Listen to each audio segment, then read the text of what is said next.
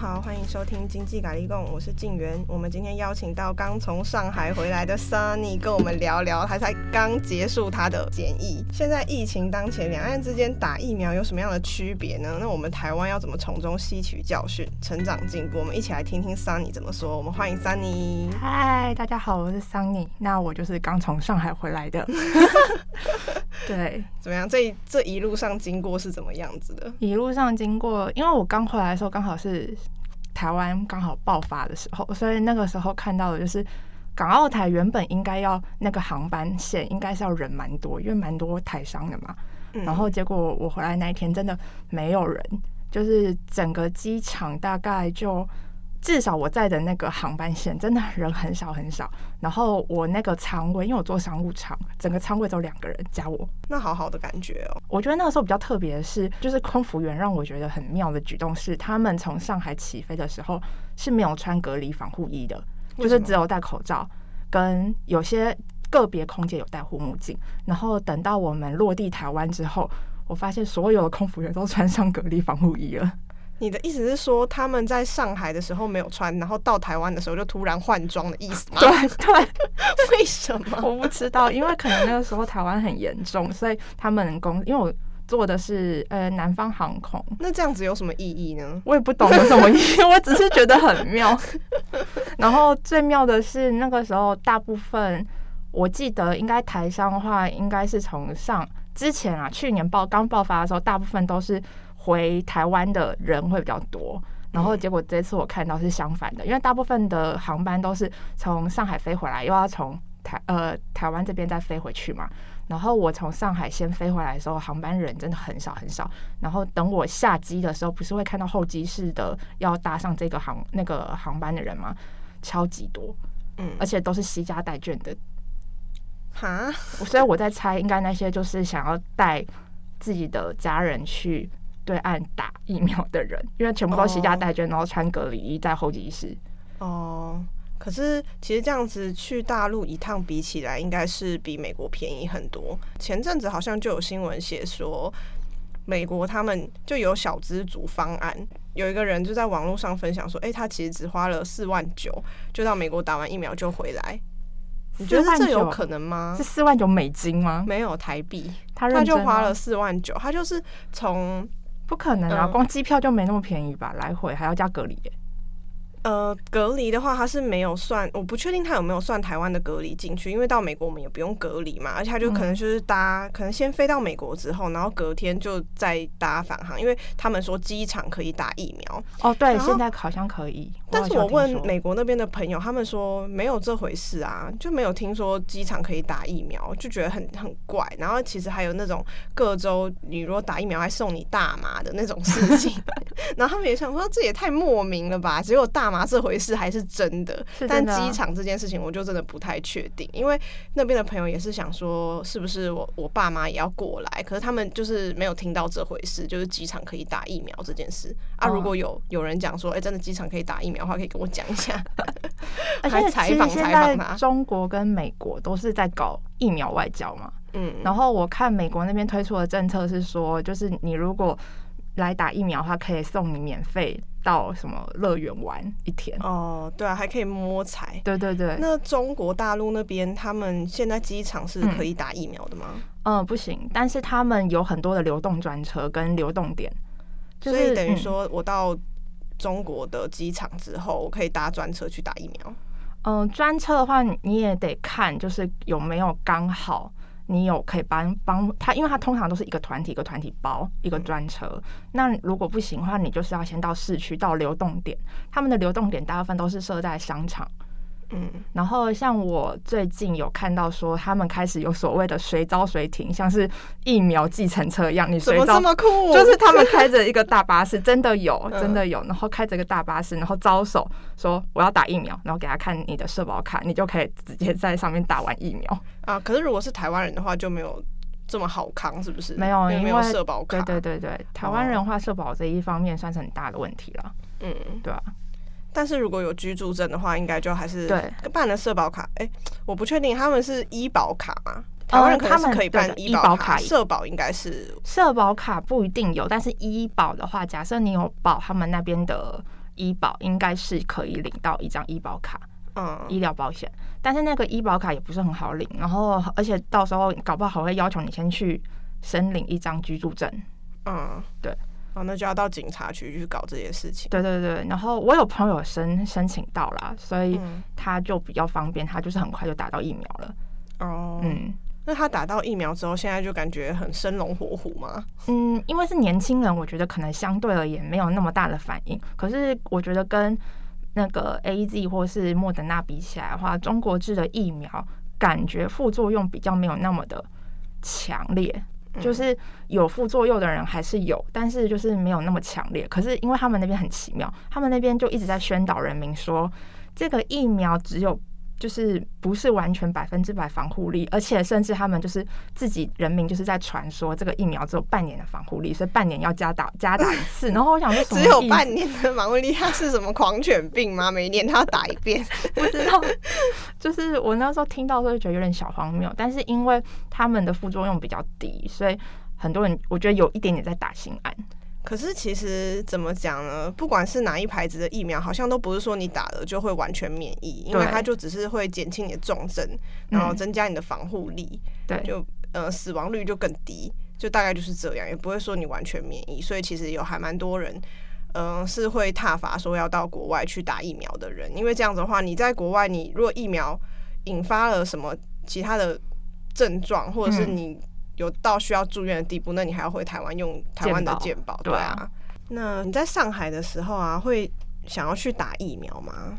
刚开始其实没有想，嗯，刚开始其实不止我没有想，就是连他们当地的人也都很反抗，嗯，然后大家都还在观望。其实就跟现在台湾人态度是一样的，大家都觉得会有疑虑嘛，不管是对国外的进口的疫苗，还是对他们自己国产疫苗，他们都是处于一个。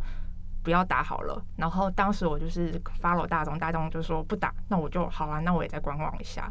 然后后来之后大概是四月底到五月初开始那段时间，开始兴起打疫苗的热潮，因为他们的政策就是非常的去推动吧，就是他们也会配合很多宣传啊，而且他们不是说只有中央在推动，他们是下达到每个地方，那地方是甚至包含到每个小区。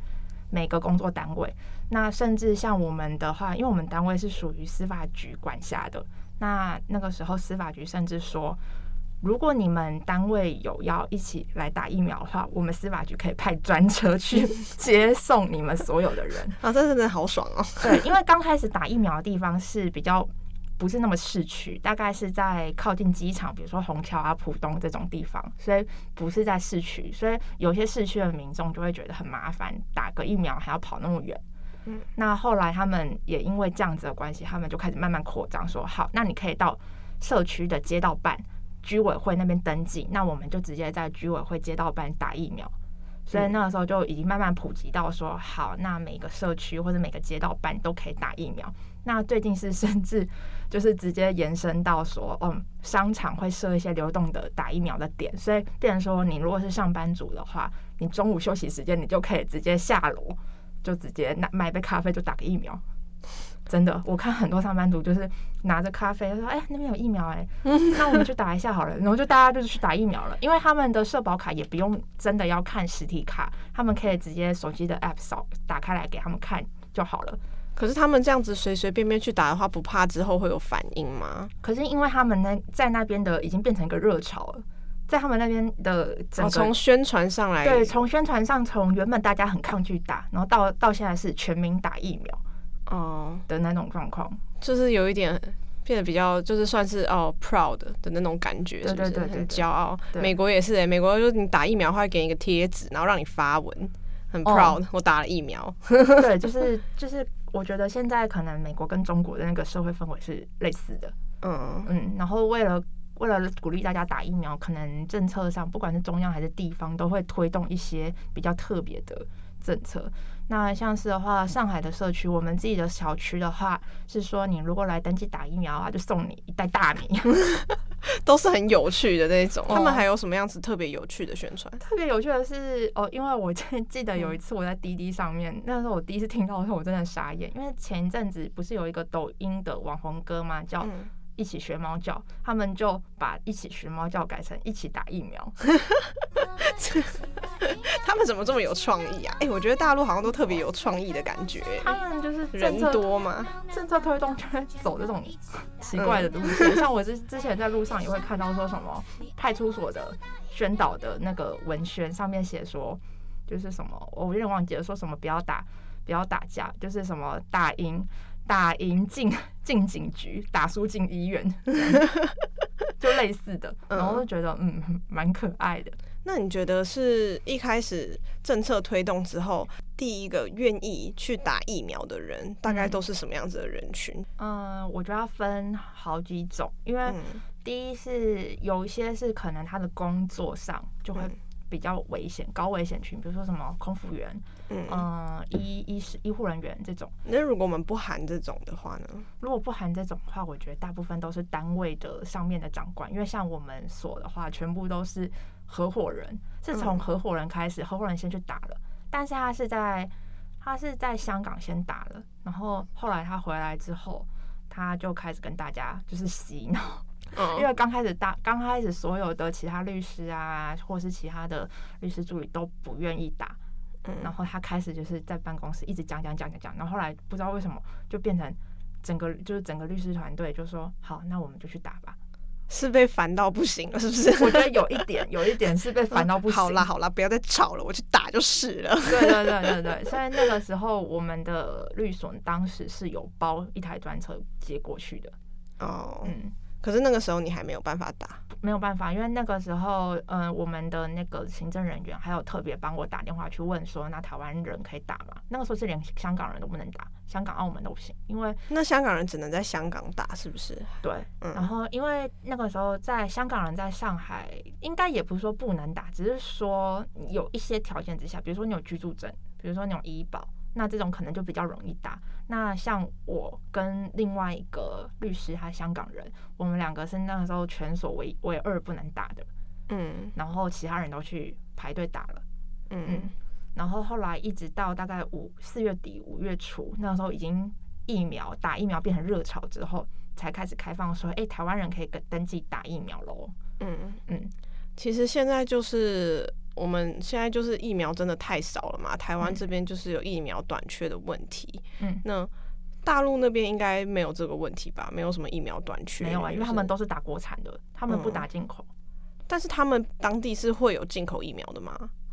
应该是，是可以打得到进口疫苗的，应该是有，但是我记得几乎是没有人去打进口的，而且他们整个国内的舆论跟新闻就是会一起一直去抹黑。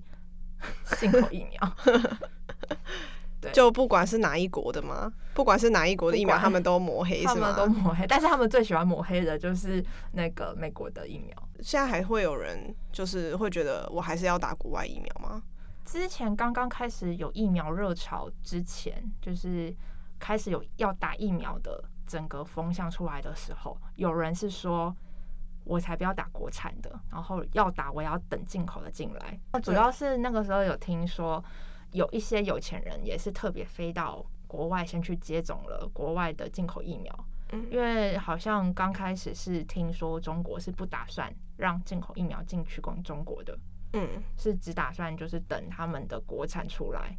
嗯嗯，那时候的情况是这样。然后等到开始有疫苗热潮之后。就是整个就是把国产疫苗捧到高，就是这样的状况。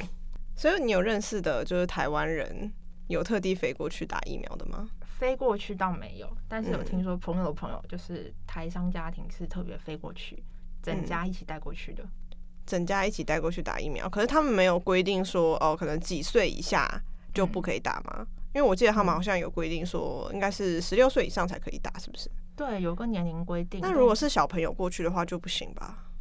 但我这个我就不清楚了，因为可是你要想，如果大人都要飞过来打的话，小孩子也不可能就直接直接留在台湾啊。嗯，所以铁定是飞过去的嘛。而且确实现在整个中国大部分的城市都是比台湾安全的。以现在状况来讲，群聚感染的话就会直接普筛了嘛。嗯、呃，对，他们大部分都会直接采普筛，然后普筛完之后，他们会封锁那个区域。而且他们现在，因为他们土地很大嘛，所以他们现在报其实都是一个城市或一个省份在报，那可能其他城市、其他省份只要是那个地方来的，他们也都会直接一一 采取 采取隔离状况，所以基本上还算还好。但是政策上是非常雷厉风行。对，嗯。而且他们会直接封锁那个区域，是用封锁。因为当时去年年底的时候，上海有小爆一波，然后是在人民广场黄浦区那一带。然后那个时候的话，就是那一栋传出群聚感染的那个小区就被拉封锁线，然后所有的就是你就看到警消啊，或者是什么医护人员，就是穿隔离衣，然后拿着那个。消毒水，然后在那边疯狂的围着那个小区，这样很像末日的感觉。对，然后不让任何人靠近那一区，他是直接拉封锁线了。嗯、哦，嗯，那现在的话，就是大陆人他们自己会偏好什么样子的疫苗吗？会有偏好哪一个？国药，国药。嗯，就是国药有生产两支嘛，嗯、一个是北京生物，一个是武汉生物。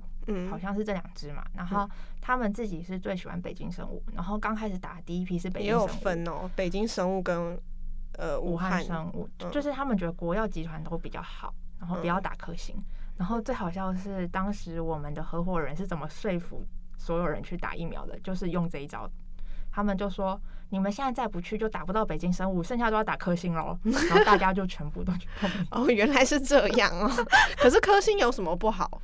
嗯，因为科兴刚开始不是在先在香港打嘛，嗯、然后不是死了好几例嘛，嗯，对啊，那因为香港反正人就比较少，然后以这样施打的比率来讲的话，确实好像好像偏高，但因为中国官方一直没有去公布说真正的数据是怎么样，嗯，所以而且再加上这一些消息，其实就是只有在香港传出来，然后并没有传到他们自己的国内，他们自己内部，所以。他们当地的人民，我觉得都不是很清楚科兴在香港状况。那我我们合伙人是因为他是在香港打的，所以他知道香港的状况，所以他回来才会马上跟大家讲说：“你们赶快去打北京生物，票打科兴。”那那个品牌的部分，他们可以选吗？不行，都不行。而且甚至有人就是说：“哎、欸，我要打国药的，我不要打科兴。”然后就被那个打疫苗的医护人员呛说。啊，都免费了，还要给你选哦，是这样。好，那大家不会想说，就是想方设法的，我不要打到科兴，会有这种方法吗？嗯，也不算是方法，但是算是他们私底下自己流传的，嗯、会有一些群主在传说，呃，比如说他们，因为他们疫苗是分配的，每天比如说分配说这个施打疫苗点是几只几只北京生物，几只科兴之类的，因为他们不是。比如说，这个疫苗点一定是北京生物，这个疫苗点一定是科兴，不是？他们是都是随意分发的嘛？那分配之下呢，他们就会有一些所谓的小道消息，就会跟你传说，哎，今天在哪个疫苗点，北京生物有几只，科兴有几只。嗯，然后你就可以去推算说，你去哪一个疫苗点比打疫苗点比较容易打到北京生物。哦，它整套的流程下来是怎样？嗯、是不是先去扫一个 QR code？对，他们会先排队，先扫一个 QR code，然后扫完之后你登记说，哦，反正就类似声明书的那一类，说你愿意打疫苗啊什么的，然后再把你的医保卡还有你的身份证交给他们当当场的一些工作人员，就是先。过过核核过说哦，你就是本人，然后你就要可以进去打。打完之后，他旁边会设置一个留观区，留观区留观三十分钟，然后你要在那边待满三十分钟，确定嗯好像没什么身体呃身体状况不适什么的，然后他们就可以去领。比如说 可以领大米什么的，你就可以去领了，就可以回家了。哦，可以领奖品，有洗衣精什么的。那感觉他们的奖品都好普通哦，感觉都是一些民生用品，也没有特别厉害的奖品哎。没有哎，大部分都民生用品。哦，有人会特地为了民生用品去打疫苗吗？有啊，就是很多大爷大妈呀，他们就是真的。本来只要有免费的东西，他们都一定会去排队，就是他们个性就是这样。其实这没有什么不好的，就是这是他们就是很很早以前生活可能比较穷困，他们就会为了这种这些东西，他们就会比较积极。但是那是因为以前的生活流传下来的习惯，不是说他们现在一定很缺这些。感觉他们那边的政策都很特别有趣，欸，嗯、就是从上到下都可以连贯到的感觉。我也可以用那个呃学猫叫来吸引年轻人，然后用一些奖品来吸引老人家。对啊，对嗯，好，那桑尼，你觉得就是经过这一系列，就是看到大陆那边的现象之后，你觉得有哪些地方是值得台湾学习的？我觉得是中央跟地方之间的配合，因为我觉得现在大部分台湾的整个分化的状况是，可能中央下来一个指令，但是可能。呃，地方政府的首长是不愿意遵守的，然后甚至有偷跑的情况啊，或是做不一样的决定。那在这种情况下，也会不小心的带动底下的人民，那底下人民就会互相推脱说啊，都是双北的错啊，都是你们就是桃园啊、基隆啊，就是双北的错，也连累我们南部。那这样就是在分化台湾的南北的差民众的那种一起向心团结抗议的那种。算是能力吗？对啊，就是我觉得其实大家遇到这种状况都是不愿意的情况，不是不是我们自己愿意要造成现在的疫情。那其实就是中央那边如果可以下达一个指令，让所有地方都全力一起配合抗议的话，那这样的话人民也会比较团结。因为这件事情不是说你指指责谁、指责谁、指责哪一个地方的人民，嗯，就可以解决的。对。在疫情当前，就真的是要团结、有向心力是最重要的。好，那我们今天谢谢 Sunny，就是跟我们聊这么多在嗯嗯大陆那边观察到的一些疫苗的现象。如果有想要去那边打疫苗的民众，可能也要谨慎考虑一下，就是无论是钱的方面呐，还是。呃，你可能会不会之后打到科兴疫苗都不一定。那么感谢大家的收听，谢谢桑尼今天的分享。如果有问题或是建议，请不要客气，来信告知我们，我们会很开心帮大家解答。下次再见哦，拜拜。